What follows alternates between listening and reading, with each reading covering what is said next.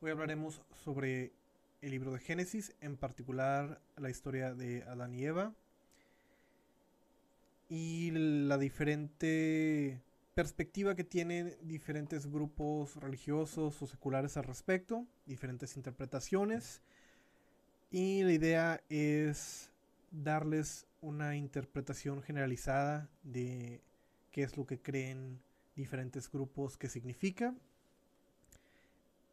y tal vez si tenemos tiempo responder preguntas al igual que darles algún tipo de pues, interpretación un poquito más profunda acerca sobre lo que significan estas interpretaciones para la vida social o política de tales grupos, si es que tenemos tiempo.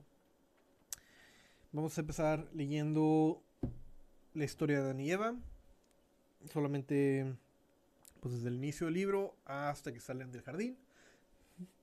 Después hablaremos sobre la interpretación literal de la historia, la interpretación uh, metafórica, la interpretación científica, uh, la interpretación uh, moral y dentro de ella las diferentes interpretaciones morales. Y después daré mi opinión generalizada y finalmente hablaremos sobre los comentarios que tengan en el video o que ustedes pongan en el video. ¿Cuál es el fin? El fin es de que entiendan cómo es que diferentes grupos de personas tienen diferentes interpretaciones sobre el Génesis y cómo eso influye en su interpretación religiosa o ideológica del mundo. Es diferente si crees que, que el Génesis es verdad literalmente a que si crees que es una metáfora o que es algún tipo de de historia moral, ¿verdad? Una moraleja en la cual no debes de hacer esto por esto y aquello. Y como te informa como persona qué, es lo que debes o, no debes de ser. Diferentes organizaciones o diferentes grupos religiosos tienen diferentes interpretaciones y creo que nada más estaría interesante hablar sobre, sobre ellas. También la idea es tal vez más adelante hacerlo más conciso. Quiero hacerlo con videos de, del Génesis, ¿verdad? Con imágenes más, más como lo que he estado viendo otros canales que están haciendo y este sería como el, el intento primero de dar una narrativa interesante al respecto para ver si, si me salen buenas ideas para hacer un, un video más estructurado y mejor editado. Este es más como que en vivo y en directo y, y a ver qué, qué les parece interesante para sacarlo mejor de ahí. Pero bueno, vamos a empezar con la creación. Uh, Génesis. En el principio creó Dios los cielos y la tierra, y la tierra estaba desordenada y vacía, y las tinieblas estaban sobre la faz del abismo, y el Espíritu de Dios se movía sobre la faz de las aguas. Y dijo Dios, sea la luz, y fue la luz. Y vio Dios que la luz era buena. Y separó Dios la luz de las tinieblas. Y llamó Dios a la luz día, y las tinieblas llamó noche. Y fue la tarde y la mañana un día.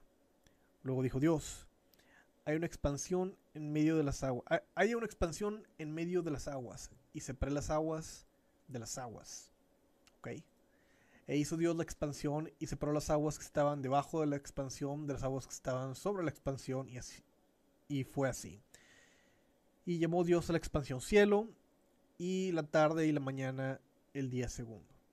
Dijo también Dios, júntense las aguas que están debajo de los cielos en un lugar y descúbrase lo seco. Y fue así.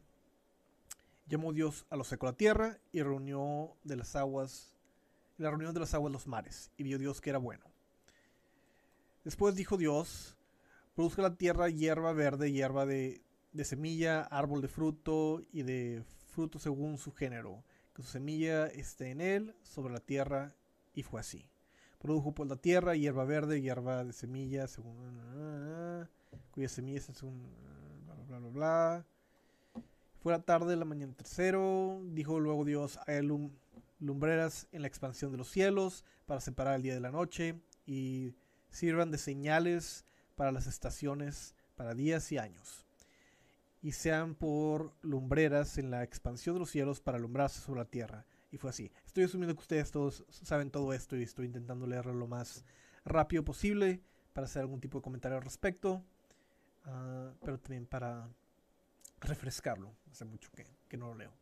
E hizo Dios los dos grandes, las dos grandes lumbreras, la lumbrera mayor que fue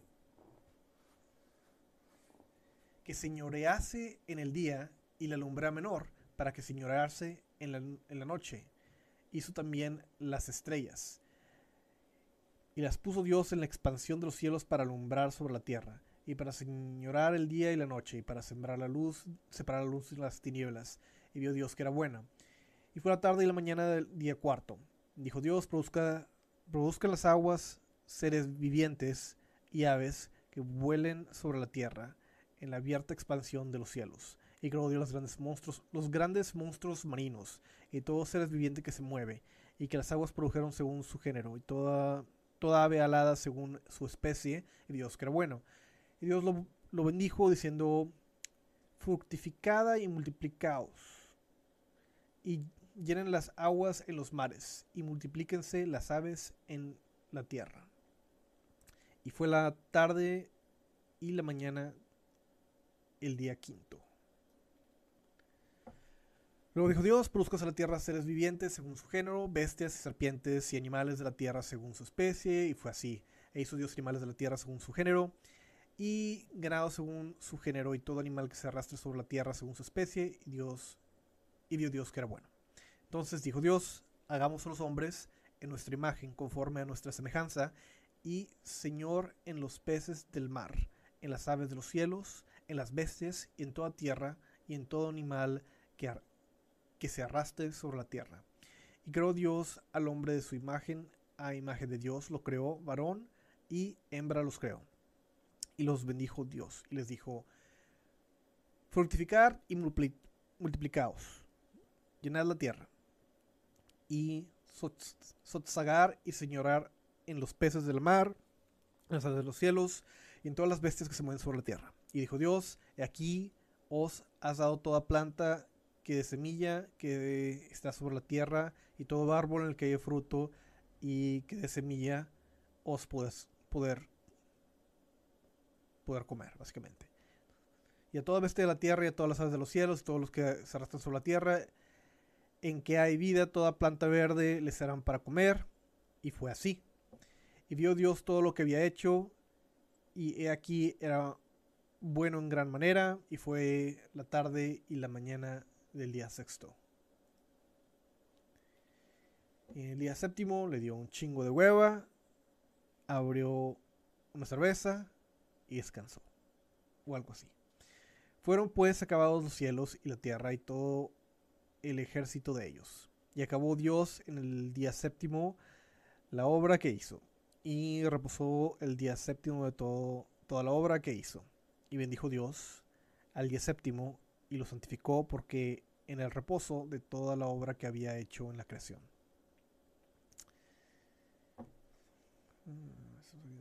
Estos son los orígenes de los cielos y la tierra cuando fueron creados, el día que Jehová Dios hizo la tierra y los cielos. Y todo planeta del campo antes que fuese en la tierra y toda hierba del campo antes de que, que naciese. Porque Jehová Dios, aunque no había hecho llover sobre la tierra, ni, ni había hombre para que labrase la tierra, sino que subía de la tierra un vapor al cual regaba toda la faz de la tierra. Entonces Jehová Dios formó al hombre del polvo de la tierra y sopló en su nariz aliento de la vida y fue el hombre un ser, viviente. De nuevo, esta es una segunda historia de la creación, básicamente. La primera, nada más Dios creó al hombre y en esta está diciendo que en esta segunda historia está diciendo que Jehová formó al hombre del polvo de la tierra y sopló en su nariz aliento de la vida. Y fue el hombre un ser viviente. Nada más para que entiendan, dato interesante, hay dos historias de cómo se creó el hombre en la Biblia, que son dos historias diferentes de, dentro de Génesis.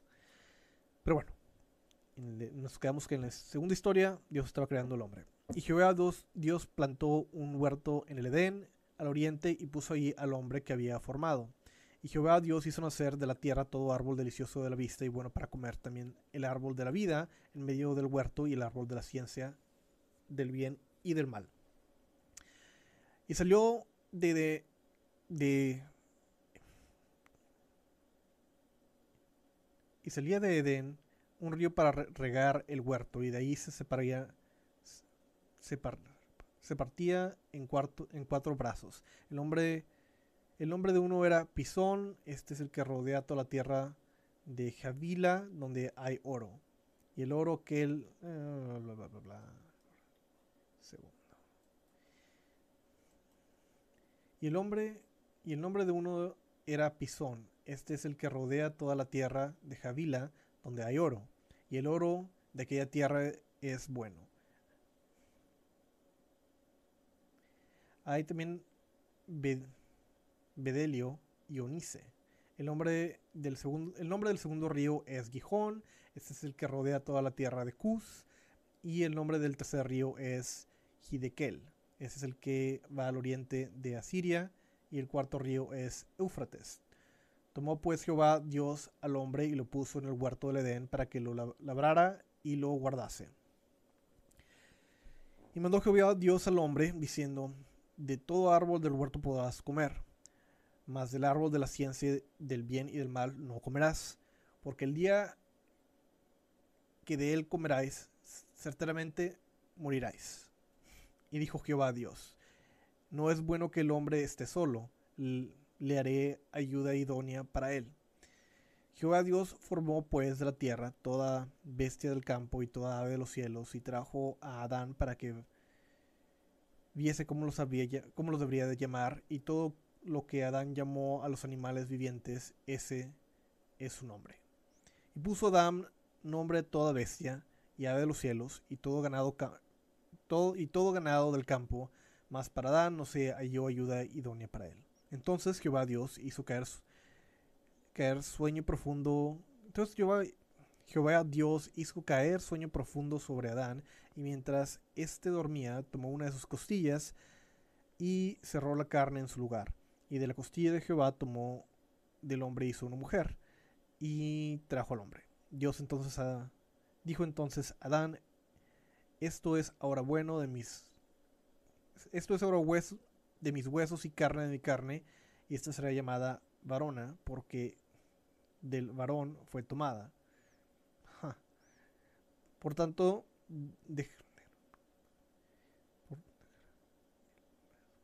por lo tanto, dejará el hombre a su padre y su madre, y se unirá a su mujer, y serán una sola carne.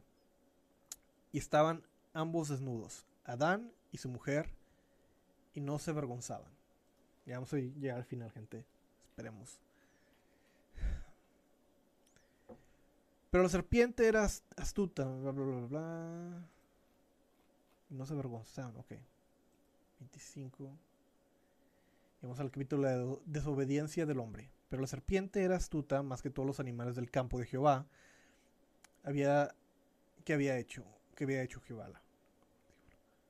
La cual dijo a la mujer, aunque Dios os ha dicho, no coméis de todo árbol del huerto. Y la mujer respondió a la serpiente, del fruto de los árboles del huerto podés comer.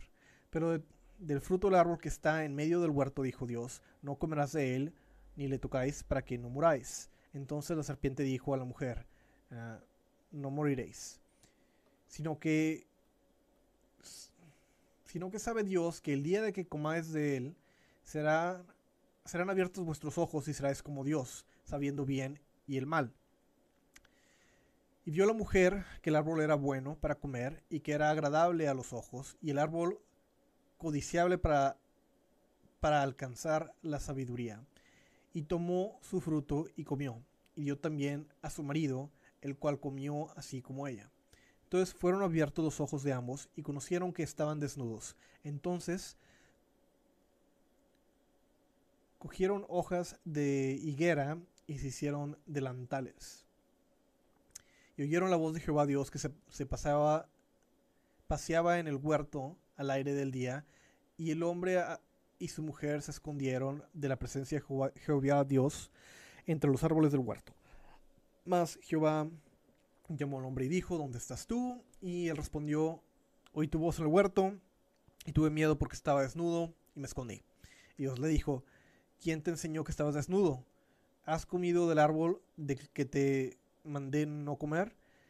Y el hombre respondió, respondió a la mujer que me diste por compañera me dio del árbol y yo comí. Entonces Jehová Dios dijo a la mujer, ¿qué es lo que has hecho? Y dijo la mujer, la serpiente me engañó y comí. Y Jehová Dios dijo a, la serpiente, ¿por qué, por cuánto, por cuánto esto hiciste? Maldita serás entre las bestias y entre los animales del campo. Sobre tu pecho andarás y polvo comerás todos los días de tu vida. Y pondré enemistad entre ti y la mujer, y entre tu simiente y la simiente suya. Esta te hará te, te, te hará daño en la cabeza y tú le harás daño en, en el calcañar. Y la mujer dijo, multiplicaré en gran manera los dolores de tu, básicamente de tu embarazo, el dolor cuando vayas a dar a luz a tus hijos y todo deseo, y tu deseo ser para tu marido y él se enseñoreará de ti. Deseo otra vez Dice, a la mujer dijo, multiplicaré en gran manera los dolores en tus preñeces, con dolor darás a luz los hijos, y tu deseo será para tu marido, y se enseñorará de ti. Y el hombre dijo, por cuanto obedecéis a la voz de la mujer, y comiste el árbol que, te, que te mandé diciendo, no comerás de él, maldita será la tierra para tu causa, con dolor comerás de ella todos los días de tu vida. Espinos y carvos te producirá y comerás plantas de campo. Con el sudor de tu rostro comerás el pan hasta que vuelvas a la tierra, porque de ella fuiste tomado, pues polvo eres y volverás, y al polvo volverás. Y llamó Adán al hombre de su mujer Eva, por cuanto ella era madre de todos los vivientes. Y Jehová Dios hizo al hombre a su mujer túnicas de piel y los vistió. Y dijo Jehová Dios, He aquí el hombre es como uno de nosotros, sabiendo el bien y el mal, ahora pues, que no alargue su mano, y tome también del árbol de la vida y coma y viva para siempre. Y lo sacó Jehová del huerto de, del Edén para que labrase la tierra de que fue tomado. Hecho pues fue al hombre y puso al oriente del huerto de Edén querubines y una espada encendida que se revolvía por todos lados para guardar el campo, el camino del árbol de la vida. Ok. Esa es toda la historia. Cansada de el jardín del Edén en relación a la mitología cristiana. Y lo que vamos a hablar es sobre las diferentes interpretaciones. De nuevo, importantes cosas que saber es que son dos historias.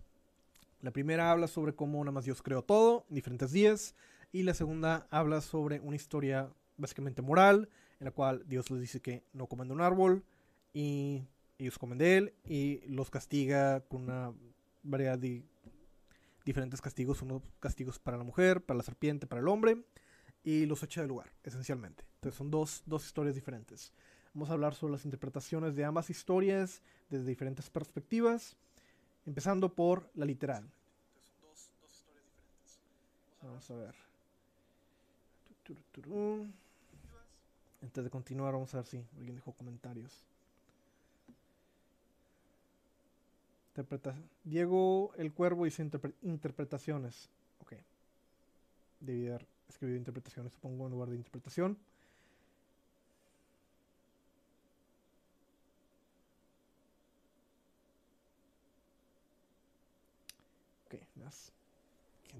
Bueno, el punto es que la, primera interpretación podría ser una interpretación, literal.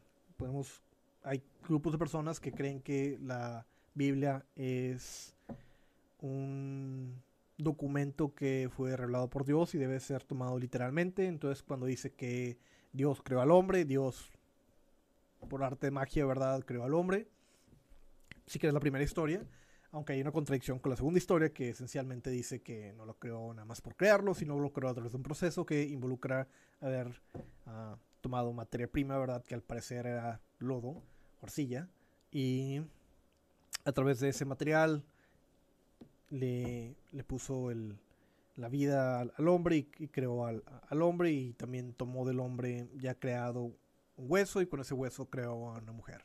Entonces, podrías decir que la perspectiva literal que tienen los cristianos de esta perspectiva es que ambas historias no son contradicciones, pero como que se informan unas a otras. Entonces, como por ejemplo, cuando Dios dijo que, dijo que creó al hombre, a lo mejor no entró en detalle acerca, de cómo creó al hombre, pero en la segunda historia se explica cómo en detalle lo hizo, o en más en detalle, y ambas son verdad, son simplemente diferentes historias sobre el mismo hecho.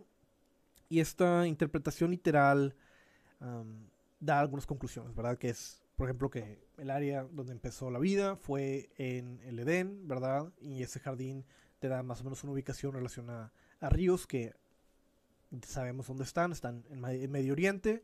Entonces, desde la perspectiva bíblica, ¿dónde se creó al hombre? Exactamente en ciertos ríos, ¿verdad? Al lado de ciertos ríos en Medio Oriente.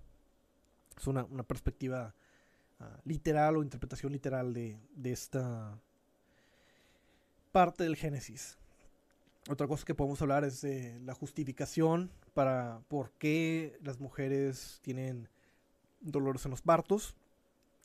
desde esta perspectiva literal es un castigo por haber comido de algo que no debieron haber comido y la razón por la cual ah, es difícil el arar la tierra, ¿verdad? El conseguir frutos de ella es porque el hombre le hizo el caso a la mujer y como comió una manzana que no debió haber comido. Y la razón por la cual las serpientes no tienen patas ni probablemente hablen ah, es porque fastidiaron todo en el jardín del Edén. Entonces, esta perspectiva literaria, ¿verdad? Da, una explicación de por qué existen las serpientes como actualmente existen, por qué el dolor de una mujer al, parir existe y por qué es difícil que labremos con la tierra. Al igual de darnos una referencia geográfica de dónde iniciaron las cosas, para dónde inició la vida del hombre y qué material fue específicamente usado para crear al hombre y qué material fue específicamente usado para usar a la mujer. De nuevo, no es una gran mayoría, pero sí hay una gran cantidad de gente en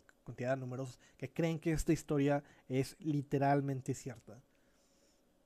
Ahora, vamos a hablar sobre una perspectiva a lo mejor un poco más razonable. Tal vez no la, no la creo, ¿verdad? Pero es más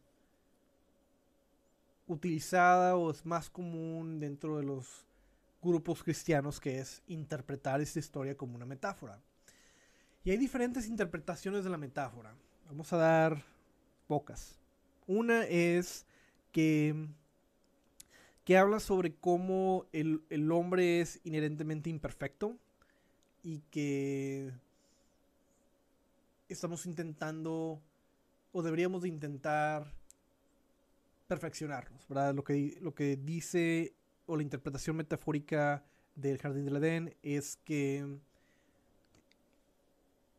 a través del libre albedrío, ¿verdad? Tomamos malas decisiones y, y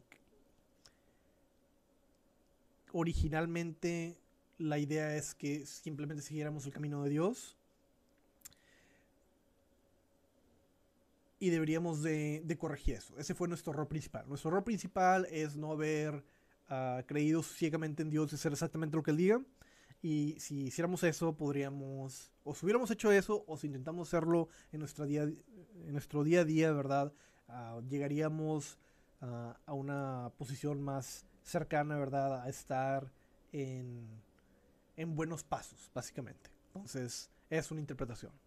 Que, de nuevo, que estamos que creamos un, que hicimos un error, ¿verdad? Al no creer ciegamente en Dios y, al cuestionarlo, ¿verdad? O, tomar una, o tomar una, vida de, decisiones que nos lleven a tomar malas decisiones. Y si tan solo siguiéramos el, camino correcto, que es creer ciegamente en Dios o, o, tener fe, ¿verdad? Eso nos, nos haría llegar al, a la manera correcta o virtuosa de vivir. Otra manera de interpretarlo es que es, es el haber comido del fruto en el, jardín del Edén, de la manzana, lo cual creó el, el pecado capital que originalmente crea todos los problemas, o del cual se originan todos los problemas del hombre. el, el haber tenido conciencia, ¿verdad? A través de este, de este acto, eh, precipitó todos los males de, de, la humanidad. Y cuando se sacrifica, se, se autosacrifica Jesucristo, nos permite el poder eh, reanudar esta relación con Dios, ¿verdad? Que originalmente fue man manchada por esta, esta acción. Entonces, eh, es, es, una... Es el principio, la muerte de Jesucristo está ligada, ¿verdad? A, al pecado original que, que, empieza aquí, ¿verdad? Al, romper este pacto con, con, Dios y nos permite el, resarcir de cierta manera la relación que tenemos con Dios y poder llegar a, a una vida eterna. Entonces, esa es la, la, segunda interpretación. La segunda interpretación es que es una historia sobre el pecado original que eventualmente, ¿verdad? Pasan muchas cosas, seguimos eh, creyéndole mal a, a, Dios porque hacemos cosas malas, pero eventualmente la muerte de Jesucristo eh, nos ayuda a hacer las paces y nos permite uh, la oportunidad de a través de la salvación uh, hacer las paces con Dios, ¿verdad? Llegar al cielo. Esa es otra interpretación de lo que puede decir el Génesis por otro grupo de gente religiosa, de cristianos en general. Me pregunto cuál será la interpretación musulmana respecto de ello, pero supongo que es algo, algo similar. Pero bueno, el punto es que esa es una segun, segunda interpretación metafórica de qué es lo que quiere decir el, el jardín del Edén desde una perspectiva cristiana. Después podemos ver una perspectiva científica. Bueno, desde una perspectiva científica o podremos hablarlo materialista, para la cual uh, no sé, tienes, que probar las cosas para que existen, ¿verdad? Simplemente eh, en este caso es una historia, ¿verdad? La historia hace da explicaciones claras a cosas en particular.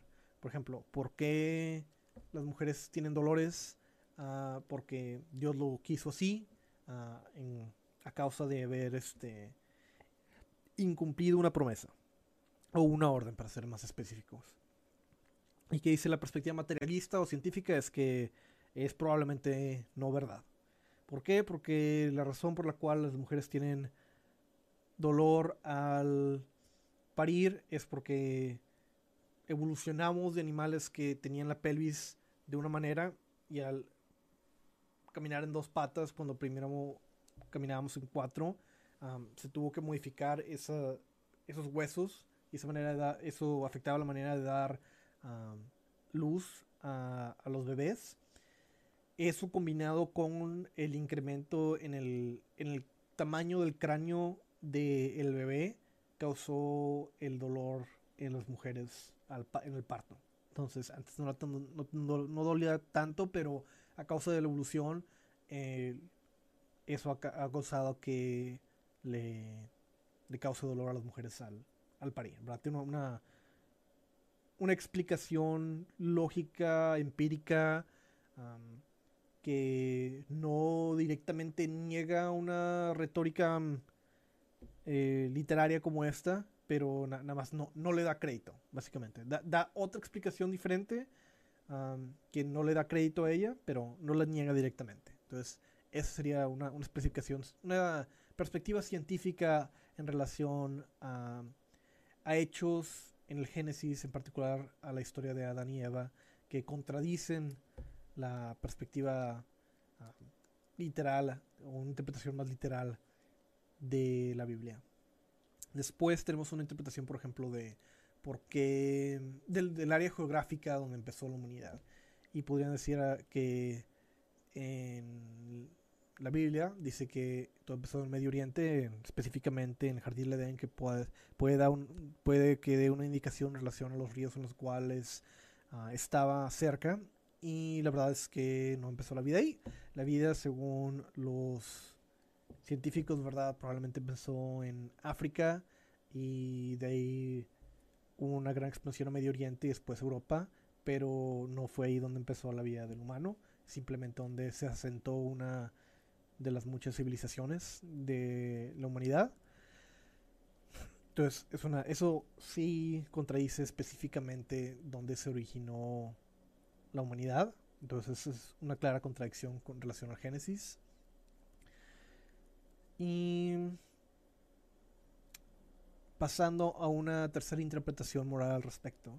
Bueno, la perspectiva moral en relación al Génesis por comunidades no cristianas. Hay varias, ¿verdad? Intento hacer lo más corto y entretenido posible este video, pero una interpretación moral distinta a la que tienen los cristianos es que esencialmente Dios creó a dos esclavos. Los esclavos consiguieron conocimiento, ¿verdad? Y pudieron escapar su situación de esclavitud. Eran simplemente animales atrapados en una jaula y al poder, a través de la ayuda, ¿verdad? O la, los planes, ¿verdad? De un tercero pudieron ah, avanzar en su conocimiento, ¿verdad? Y dejar de ser esclavos de, una deidad. Entonces la, la, moral de la historia, ¿verdad? Es no, no necesariamente siempre pone a Dios como el protagonista bueno de la historia. Hay diferentes interpretaciones morales al respecto. Ah, si Dios tenía alguna ah, justificación de mantener enjaulados, ¿verdad? O mantener eh, seres vivos, ¿verdad? Bajo, bajo su, su dictamen, ¿verdad? Y que lo justificaba al respecto. Entonces, desde, una, desde varias perspectivas ah, morales más seculares, no se ve como necesariamente bueno el rol de Dios en ese tipo de historias. Otro ejemplo claro es la idea de